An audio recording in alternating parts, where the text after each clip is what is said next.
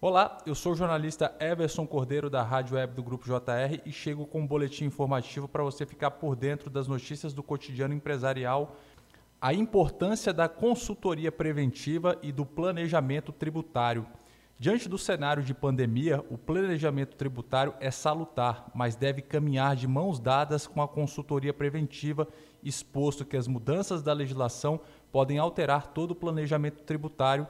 Desta forma, a presente matéria tem o objetivo de alertar os consulentes que o planejamento tributário deve ser revisado semanalmente ou mensalmente, exposto que a legislação do Brasil tem prazo de validade. A evasão fiscal é o uso de meios ilícitos para evitar o pagamento de taxas, impostos e outros tributos. Entre os métodos usados para evadir tributos estão a omissão de informações, as falsas declarações e a produção de documentos que contenham informações falsas ou distorcidas, como a contratação de notas fiscais, faturas, duplicatas e etc.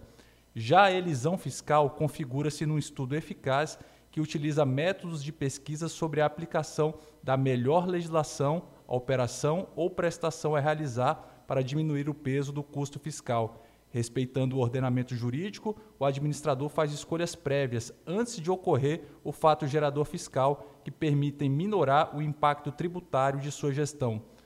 O oposto da evasão fiscal, onde ocorre o fato gerador na elisão fiscal através de uma equipe multidisciplinar que envolve contabilista, advogado tributarista com conhecimento contábil operacional e um departamento comercial e financeiro evita-se a ocorrência da circulação da mercadoria ou prestação de serviço com tributação excessiva quando se tem a possibilidade de utilizar uma alíquota ou base tributável mais branda.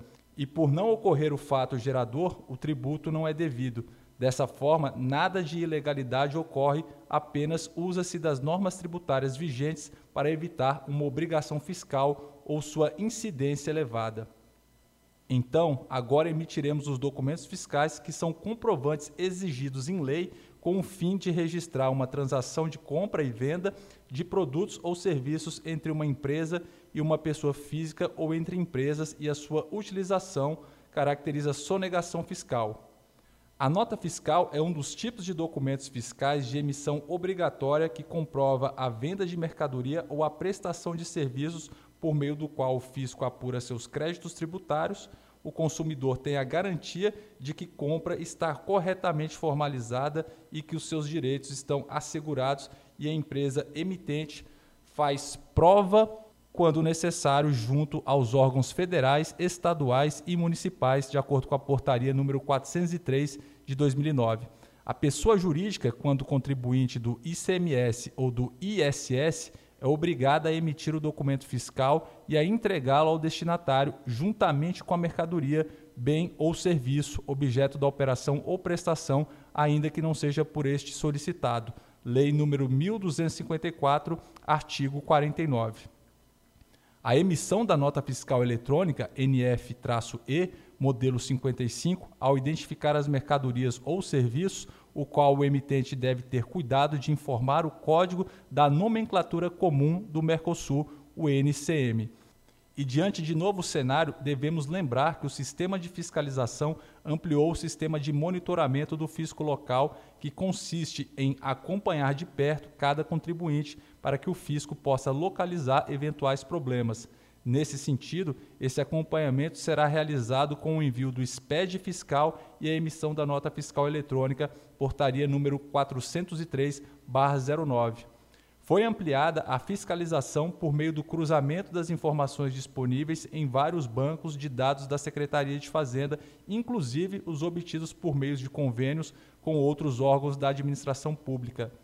A fiscalização de mercadorias em trânsito via posto fiscal eletrônico será intensificada e aperfeiçoada, assim como também as medidas de cobrança e recuperação de créditos nas fases administrativas e judiciais, portaria CEF 132/12.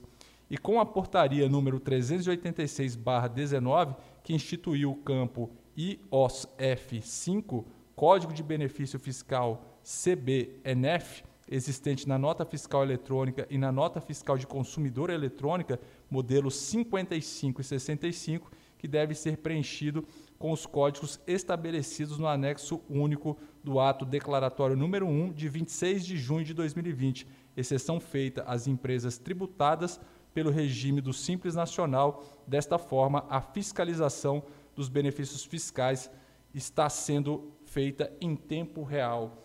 Esse foi o boletim informativo da Rádio Web do Grupo JR. Não deixe de ler o informativo que você recebe diariamente e siga o Grupo JR nas redes sociais. Grande abraço e até a próxima. Chega Chega